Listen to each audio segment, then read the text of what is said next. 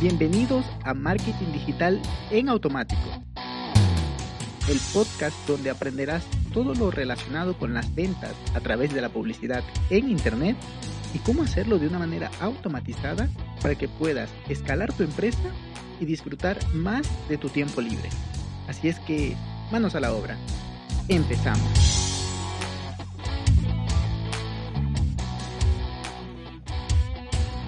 Muy buenos días mis amigos, bienvenidos a un viernes más, en esta ocasión un viernes de entrevista con un queridísimo amigo experto en redes sociales, en crear contenido cool, contenido épico, pero eh, sin más preámbulos, eh, vamos a presentar a el buen Jorge Santiago. Adelante. Hola Pete, ¿qué tal? ¿Cómo estás? Pues un honor estar aquí en tu podcast. Eh, gracias a tu audiencia por estar ahí, por darme este espacio para poderles compartir un poquillo de, mi experiencia en este mundillo loco de la creación de contenido. Tal como lo has dicho, un mundillo loco que está cambiando muy rápido, hay que saber adaptarse. Eh, me encanta ver tus, tu, tu, tu, manera de, de compartir en, un, en una red social. Tienes un perfil, o sea, una, una parte de tu personalidad, pero luego en otra eh, eh, sigue siendo la misma persona, pero luego compartes otra faceta divertida en TikTok. Entonces, he visto cómo lo estás haciendo, cómo te, te vas adaptando a lo que va surgiendo y por eso he decidido eh, invitarte para acá para que nos compartas y, bueno, aprender un poco más. Pero cuéntanos brevemente a qué te dedicas principalmente y de ahí partimos. Ok, perfecto, Pues mira, yo realmente llegué a este mundillo de la creación de contenido meramente por accidente.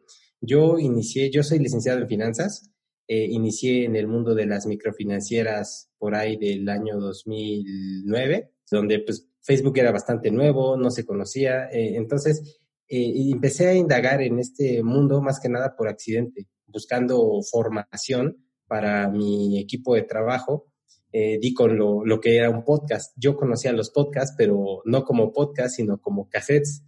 Por ahí los, los este, millennials van a decir, ¿qué diablos es eso? Bueno, eran una, era una especie de, de, digamos, de cuadritos, rectángulos donde se almacenaba el audio y mis papás compraban esos y los teníamos ahí. Entonces yo lo escuchaba, pero realmente digamos que cuando descubrí esto fue básicamente por eso y me empezó a gustar, me empecé a meter, empecé a buscar más este podcast, empecé a buscar más contenido, me empecé a meter más en blogs. Sí había blogs, pero en español estaba muy muy limitado y entonces me, me empezó a surgir esa como dudilla de, híjole, ¿qué tal si me empiezo yo a crear por ahí se pues ya sabes, ¿no?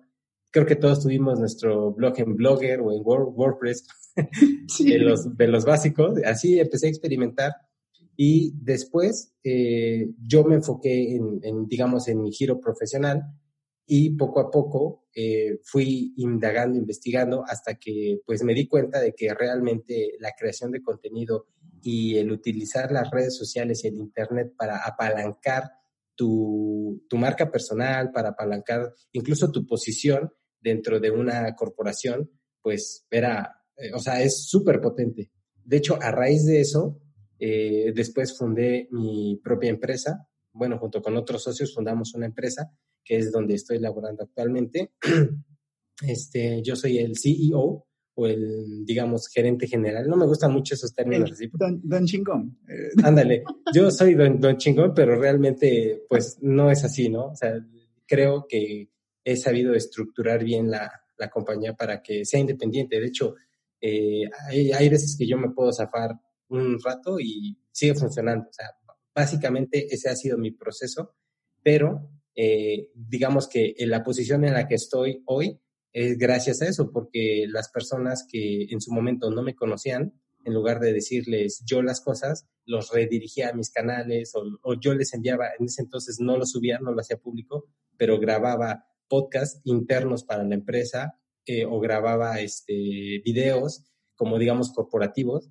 Entonces, en lugar de yo darle la información, le decía, mira, vete este video. Y quieras o no, el que la gente te vea hablar ante la cámara ya te da mucho más estatus que alguien que le tiene pavor a, digamos, a la exposición pública.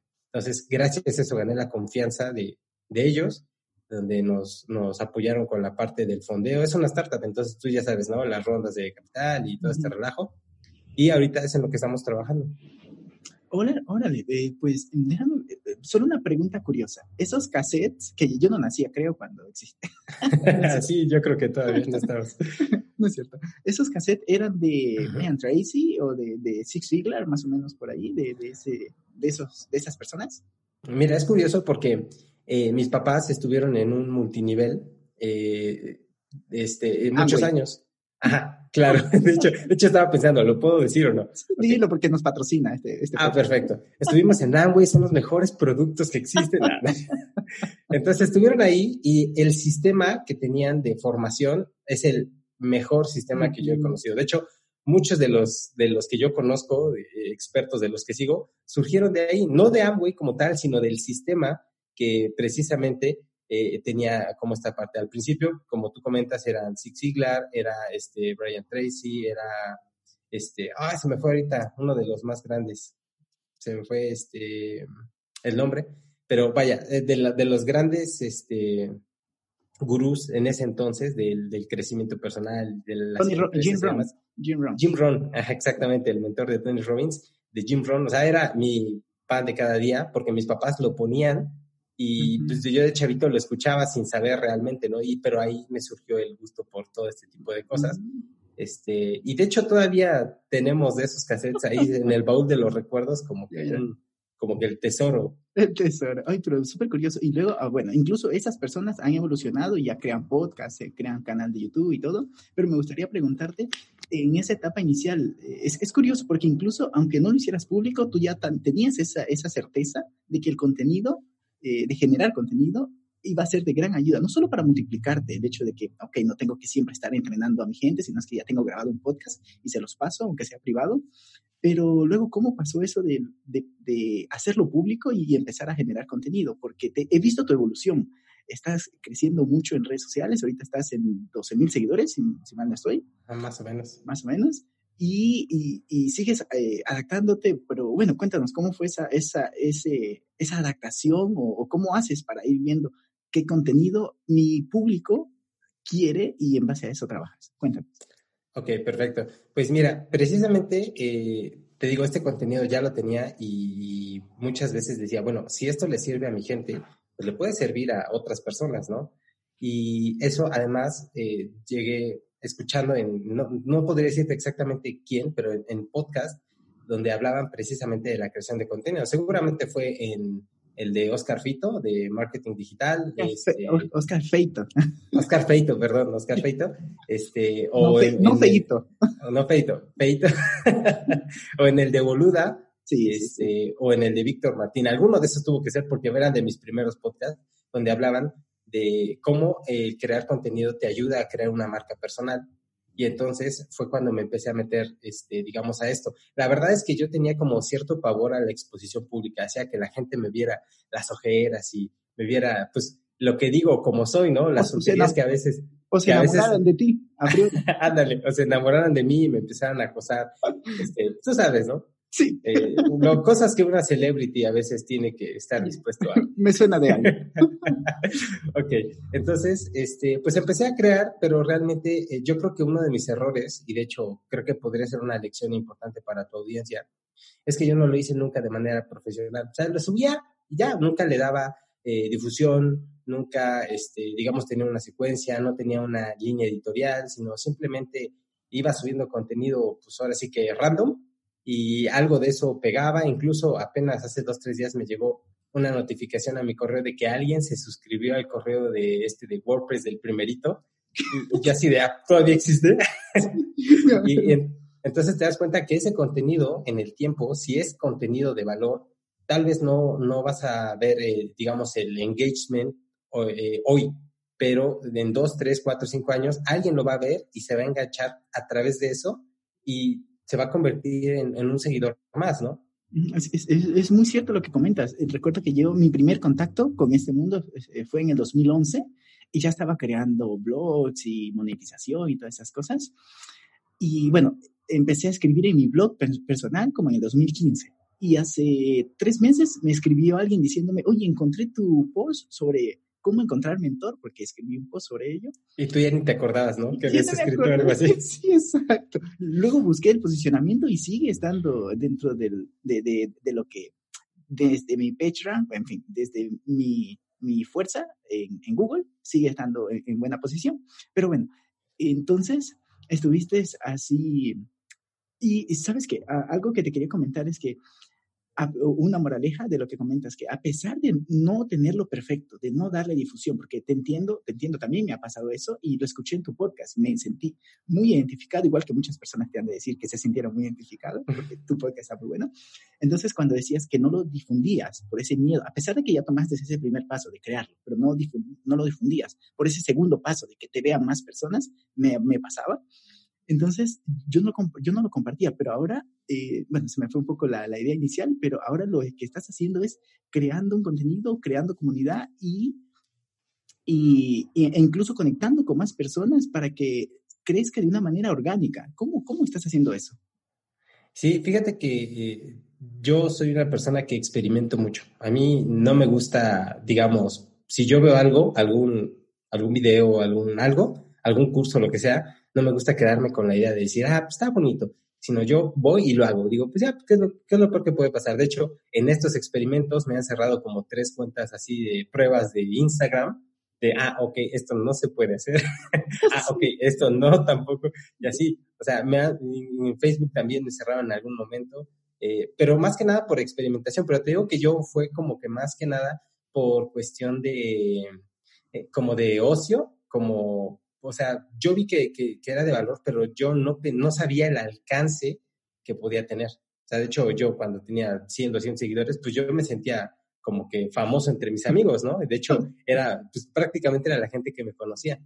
Y poco a poco fui hasta, tomé un curso de marca personal eh, y de ahí dije, mm, vaya, me hace, digamos que esas piezas que estaban así como que en el aire, fue hacerles clic y dije, ah, ya, como que me ayudó a ver el, panorama completo y entonces ya empecé a crear un contenido un poco más estructurado, ya no tan random, sino ya enfocado hacia un buyer persona, un avatar de cliente, o sea, digamos, pensando en a quién es la persona a la cual le podría interesar este tipo de cosas y que realmente le aporte, ¿no? O sea, que no simplemente se quede con la idea bonita, sino que realmente sea algo que le sirva para aplicar en su día a día. Y algo que, que, bueno, completando la idea anterior que se me había ido, pero ya me acordé, era que a pesar de que no esté muy bien estructurado el, tu, tu, contenido, tu marca personal, a pesar de eso lo hacías, yo soy partidario de eso, hazlo y en el camino vas afinando. Y muchas oportunidades, no dudo de ello, muchas oportunidades te habrán llegado aunque tu contenido no sea el mejor que hayas sacado pero era lo, máximo que podía sacar en ese momento con el nivel que, que, tenías en ese momento. Pero ahora incluso he visto que manejas un, un storytelling muy apropiado. Desde el inicio creas una expectativa que te voy a regalar al final. o sea, es decir, dentro de la creación de contenido hay todo un mundo de cosas que, que habría que aprender. Eh, si, nos, si nos podrías decir dos, tres o cuatro cositas que tuviéramos que enfocarnos para, bueno, primero para ir concluyendo, pero para llevarnos esas, esas, esos insights y ya mismo ir a aplicar o, tener una lista de cosas por hacer, eh, sería fantástico. Ok, perfecto. Pues mira, digamos la carnita del episodio. Así que chicos, si están escuchando. No, soy, vegano, el brócoli del episodio. el brócoli del episodio, exactamente, la espinaca del episodio. A ver, muchachos. Eh, bueno, pues mira, yo lo que he aprendido, o sea, yo te voy a hablar desde mi experiencia. Obviamente no soy un super gurú de la creación de contenido, eh, eh, pero te voy a hablar de mis errores, mis experimentos y sobre todo, qué puedes hacer tú para avanzar más rápido y para que tu contenido se haga pues más viral, ¿no? Se escucha esto de, ah, viral. Y, hay una ciencia detrás. Entonces, eh, de hecho, yo creo que el crear contenido de valor desafortunadamente hoy ya no es, ya no es eh, suficiente. Es necesario, pero ya no es suficiente. ¿Por qué? Porque todo el mundo está creando contenido de valor. Si tú te metes a la página de cualquier persona que esté enfocada en crear contenido, da su mejor esfuerzo y da tips, da esas perlitas de sabiduría que se las puedes escuchar tanto a Gary Vee como a el incógnito que está ahí con 100 seguidores en Instagram, ¿no? Un tal Peter Briones. Ándale, un tal, un tal Peter Briones o un tal Jorge Santiago, ¿no? O sea, realmente, pues no es nada así como que súper nuevo, como que súper novedoso. Entonces, si tú te enfocas en crear contenido, eh, eh, va a ser muy difícil porque eres una gotita más en el mundo del Internet. Realmente, esto del storytelling es algo que yo no le había dado tanto peso, pero que te das cuenta que el tener un contexto adecuado, el, digamos, atrapar a la persona, el engancharla desde el principio, el generar curiosidad, eso hace que la gente se quede. Ese es de, uno de los tips. O sea, no simplemente te enfoques en, en, digamos, darle el contenido de valor, sino qué, qué haría que tú te quedaras a escuchar hasta el final. ¿Qué serían esas cosas que tú, tú como escuchas, si escucharas tu propio o vieras tu propio contenido, haría que te quedaras hasta el final? Porque a veces creamos contenido que ni nosotros escucharíamos hasta el final, ¿no? Entonces, ese es uno de los primeros errores. Caemos en, esa, en ese error porque pensamos que somos tan buenos o tenemos ese contenido tan de valor que por sí mismo va a enganchar y es muy difícil. Ese sería el primer punto. O sea, buscar cosillas que generen la curiosidad, que despierten el interés de las personas. Además, hay que tener, solo una pequeña pausa, hay que tener en mente que las personas eh, tienen poco tiempo y ¿por qué lo van a dedicar a ti con esta aceleración que llevamos? Entonces, ¿por qué te voy a dedicar 15 segundos? Ya 15 segundos, ahora... Ya es mucho. Sí, ahora dime un podcast de 30 minutos. Por lo que, claro, de, ¿cómo enganchamos? De hecho, ese es, ese de, los, de los principales problemas de, del podcast, que necesitas que la gente se interese para que se quede hasta el final porque si no, escuchan dos, tres minutos, cinco, ah, ya, ya lo quito y ya. Porque, mira, yo lo veo mucho ahorita que estoy experimentando en TikTok, eh, que tengo videos de 60 segundos, tengo videos de 30 segundos, tengo videos de 15 segundos, pero mis, tengo tres videos que están virales ahorita y los tres son de 8 segundos. El que baila. Ajá, ándale, uno donde bailo. ¿Y otro es que tu esposa te amenaza? No, ese es, ese es el donde bailo. Otro donde estamos haciendo un reto de pararte con una pierna y nos caemos. ¿ya? Y otro donde este, subo unas escaleras eléctricas para bailar. O sea, realmente es contenido, pues, eh, digamos, está enfocado a, esa red social porque yo siento que TikTok es una red social muy de ocio. Entonces, los, los contenidos que, que son más profundos no enganchan tanto. Sí tienen, no sé, 800, 1000 reproducciones ya es eh, mucho, pero los de 8 segundos son muy fáciles de consumir, es muy fácil que la gente se quede. Entonces, si tú puedes condensar toda esa información, eh, sintetizarla. Y divertida. Ajá, a eso voy, ese es el siguiente punto. En una manera muy clave, o sea, digamos, en lugar de un video de, o un podcast de dos horas o de una hora, redúcelo a los 15 minutos más importantes. Ya, si alguien engancha contigo, ya tendrás un contenido que, sea mucho más eh, completo. O sea, digamos, debes de tener contenido que engancha y contenido que alimenta a esa audiencia. Ese sería el paso número dos. Eh, tener contenido clave, puntual, que sea de valor y que sea súper consumible. Y el tercero, que precisamente voy para allá, es que sea entretenido.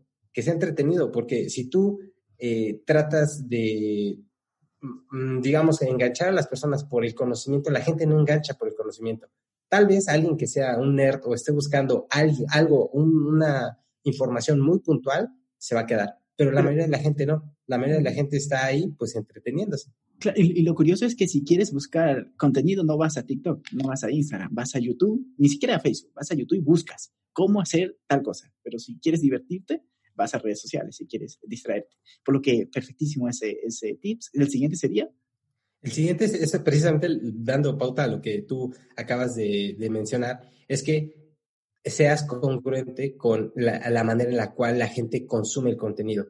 Porque en Instagram es como que, bueno, yo lo percibo así, eh, es como que más inspiracional, como que la gente muestra su visión del mundo, eh, las cosas que te gustaría ver, cómo te gustaría hacer, qué te gustaría tener, cosas que vas a aprender. O sea, digamos, tú das la visión del mundo. TikTok no, TikTok es consumo, eh, diversión y dentro de esas perlitas, de, dentro de ese contenido le metes unas perlitas que la gente diga, ah, mira, y eso hace que de ahí a lo mejor se vayan a tu contenido de Instagram o se vayan a tu canal de YouTube.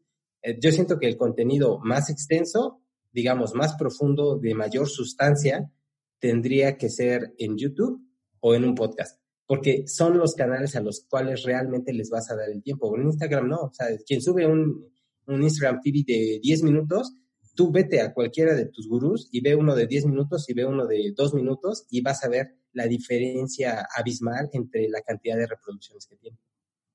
Genial, genial. Pues eh, yo recomendaría que a las personas que están escuchando que lo escuchen varias veces porque el buen Jorge nos ha compartido muchos tips muy, muy buenos para aplicar y empezar ya mismo a crear contenido, a crear marca personal. Es lo que te va a diferenciar y tal como lo decía al inicio, Jorge, te da el estatus de, ah, mira, esta persona es un pro en esto. Pues vamos allá, trabajemos con él, contratémoslo, o bueno, mil posibilidades que existe dentro de, del mundo de, de, Internet, bueno, incluso más allá. Por lo que te agradezco muchísimo, mi queridísimo Jorge, por pasarte por aquí, compartirnos tus ideas y nos encantará tenerte en, en una próxima ocasión. ¿Qué opinas? Pues mira, Peter, yo estoy encantado. De hecho, me estoy estrenando contigo, como te dije al principio. Este, estoy encantado de hacer entrevistas. La verdad es que no me había animado porque se me complican un poco los horarios. pero créeme, yo las veces que me invites a tu podcast y a charlar un poco con, contigo y compartir con tu audiencia, yo estoy encantado de la vida. De maravillas, te agradecemos muchísimo y que tengas un muy buen día. Te envío un abrazo digital. Perfecto, nada más rapidísimo, te comparto para las personas que le quisieran ver un poco de mi contenido, es eh, JI Santiago L. JI Santiago, que es J de Jorge, I de Iván, de hecho casi nadie dice que me llamo Iván, Santiago y L de Luna, que es mi nombre, JI Santiago L, en todas las redes sociales, en mi página web, en todos lados estoy así, JI Santiago. Genial, pues entonces ahí tenemos cómo encontrarlo. Muchísimas gracias y un abrazo digital. Chao, chao. Un abrazo, Peter, chao. Y hasta aquí el episodio de hoy. Sé que esta información va a ser de gran utilidad para tu negocio, por lo que te pido que lo implementes y lo compartas con alguien que sepas que también le va a ayudar. Gracias y hasta la próxima.